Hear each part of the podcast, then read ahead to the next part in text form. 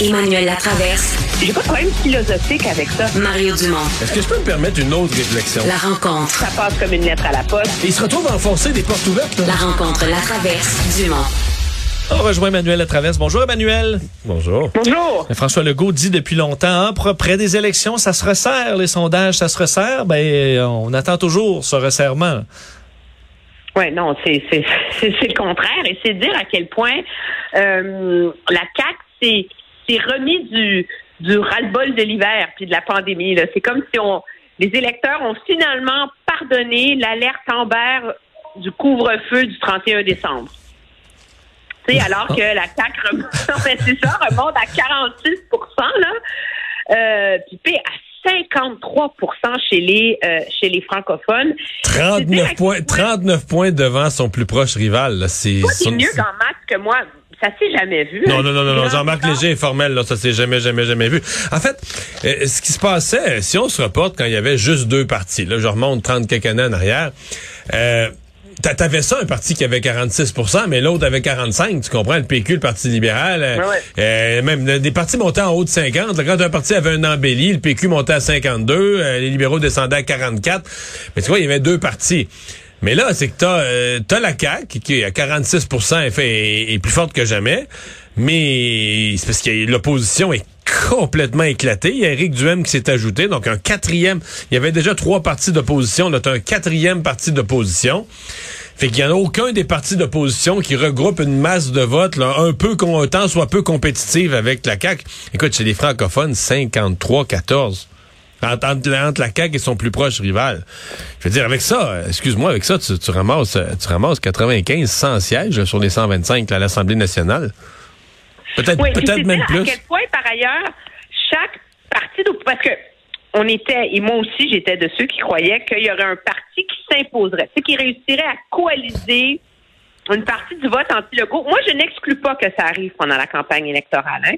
Parce que pendant la campagne électorale, les gens font attention, puis je pense que c'est le c'est ce que chacun va vouloir essayer de faire. C'est à ça que ça sert la campagne. Puis, puis moi, j'hésite à. Moi, je pense pas que les Québécois vont vouloir mettre tous leurs œufs dans le même panier. C'est pas québécois comme réflexe de mettre tous, tous ces œufs dans le même panier. Mais moi, je pense encore qu'il y a de l'espace pour un parti d'opposition qui connaisse une excellente campagne, fasse des gains en pourcentage et en siège. Le problème, c'est qu'on n'a même pas dans ce sondage-là, il y a même pas assez d'éléments positifs envers les partis d'opposition pour nous permettre, nous, de, de, voir lequel, de voir lequel a le germe d'une montée. Là. Mais non, mais c'est ce que le problème fondamental des partis d'opposition, c'est que tous leurs chefs sont moins populaires que leur parti. C'est quand même hallucinant, là.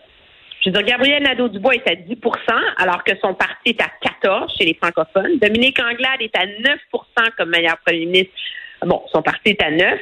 Puis pauvre Paul Saint-Pierre Plamondon à 2% Lui, il est le seul qui peut mais ben, les, moi, je pense que c'est parce que les Québécois ont aucune idée c'est qui, là.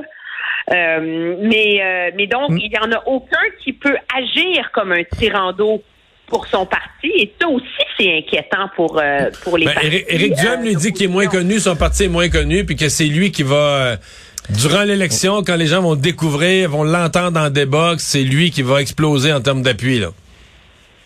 Oui, puis Paul Saint-Pierre Plamondon va nous dire qu'il va réussir à coaliser le vote nationaliste en démontrant que le nationaliste de François Legault n'en est qu'un que de façade. Ils vont Exactement.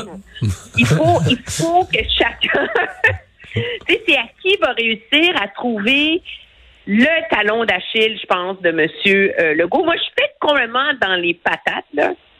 Mais, tu sais, la, la CAQ, on leur congrès en fin de semaine, fierté, fierté, euh, on est nationaliste face à Ottawa, on défend le Québec, mais le problème, c'est qu'il y a une arme à double tranchant pour M. Legault là-dedans. Puis c'est peut-être la seule dose d'espoir qui peut rester au Parti québécois. C'est d'être capable de dire aux souverainistes, regardez les amis, là, ils ne livrent pas la marchandise. Tous les partis à Ottawa lui disent non. À un moment donné, si vous voulez la garder en vie, l'idée d'indépendance, ben assurez-vous qu'on meurt pas, tu sais. Et ça, c'est, mais il est, il est le seul en ce moment, il me semble, pour qui il y a un narratif qui peut se dessiner. Pour les autres, je le vois pas. Ben, il y a un narratif clairement pour euh, Québec solidaire. là. Je veux dire, euh, l'environnement, euh, les préoccupations urbaines, l'étalement urbain, le logement social. Il y a un discours de gauche. Bon, c'est sûr qu'avec ça, euh, t'es pas sûr que c'est- c'est plus difficile dans les régions là, pour Québec solidaire, mais à mon avis, il y a euh, y a un discours pour s'opposer à la CAQ puis dire que la CAQ sur ces sujets-là est, est pas est pas à l'heure, est un parti du passé. euh, Il y, a- il y a quelque chose là. là.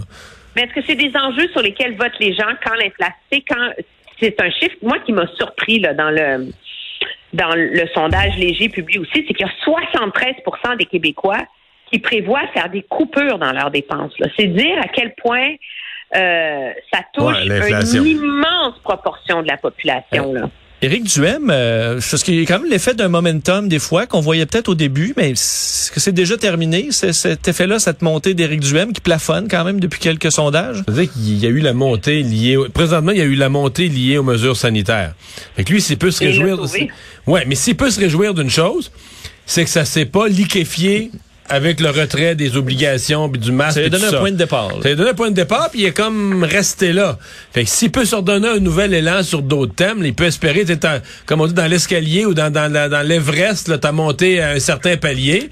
Puis là, tu dis, gars, j'ai réussi à me stabiliser là. Est-ce que je pourrais remonter euh, plus haut, remonter le prochain étage? Peut-être pas non plus. Ça peut redescendre aussi. Là. On ne sait jamais en politique quelle base ça prend. Oui, puis M. Duhem a le luxe que contrairement à au, PQ qui le but c'est quand même de faire mieux que ce que tu as là euh, en termes de nombre de sièges. Euh, M. Duhem, lui, dès qu'il se fait élire, il a gagné. La barre est beaucoup plus basse pour lui pour réussir à se présenter derrière un lutrin le 2 octobre prochain puis de dire nous comptons, nous avons réussi. Il faut que lui se fasse élire puis qu'il gagne un autre comté puis il a gagné son pari. Puis dans la région de Québec à 25 C'est c'est possible. possible, pas- d'y arriver. Donc, il a une voie plus facile vers le succès politique que les autres. C'est ça aussi sa réalité à lui. Ouais. Enfin, à suivre. euh, c'est une, une grosse fin de semaine d'ailleurs de congrès politique. Un mot, euh, il reste une minute sur euh, la bon la décision de la Cour suprême, Emmanuel, aujourd'hui, euh, 25 ans, euh, pas plus en termes de peine minimale pour Alexandre Bissonnette et les autres, là, parce qu'il y en a quand même 38 ou qui ont, qui ont eu ce type de peine-là. Oui, parce que de- le cumul des peines euh, devient, euh, selon la Cour suprême, euh, euh, dégradant pour l'être humain et euh, décrédibilise la, le, le système de la justice. Moi, ce que je remarque dans ce jugement-là, c'est que c'est la fin du démantèlement de ce que M. Harper avait mis en place en termes de loi et l'ordre. Les libéraux sont en train de jeter aux poubelles toutes les peines minimales obligatoires. Un nouveau projet de loi qui est en train d'être débattu, qui va être adopté. Et l'autre enjeu, c'était quoi? C'était le cumul des peines en cas de crimes violents. Et là, ça vient de passer à la trappe. Donc, c'est dix ans de règne conservateur qui vient d'être évacué, si on veut. Ben, moi, je l'ai, je dit plus tôt dans l'émission, je, suis- je, suis- je suis en désaccord avec la. Ah, je réagis un peu comme les gens de la, du centre islamique, là, je veux dire, avec philosophie et euh, acceptation qu'on vit dans un pays de droit, puis qu'à un moment donné, on tourne la page parce que le plus haut tribunal a tranché. Mais sur le fond, je suis pas d'accord, pas d'accord du tout, du tout, du tout. En fait, je pense pas. Je pense que la loi était mal faite, là, à coup de 25 ans, à coup, à de tranche de 25 ans, ça avait pas d'allure. Euh, le juge de Québec avait assez bien ficelé ça, avait assez bien arrangé ça. Mais là, on revient donc à dire ben, que tu assassines une, deux, cinq, dix personnes, il n'y a pas de gravité supplémentaire. Et je suis pas, je suis pas d'accord avec ça. Emmanuel, bonne fin de semaine. Bye bye. Très bien, au Au revoir. revoir.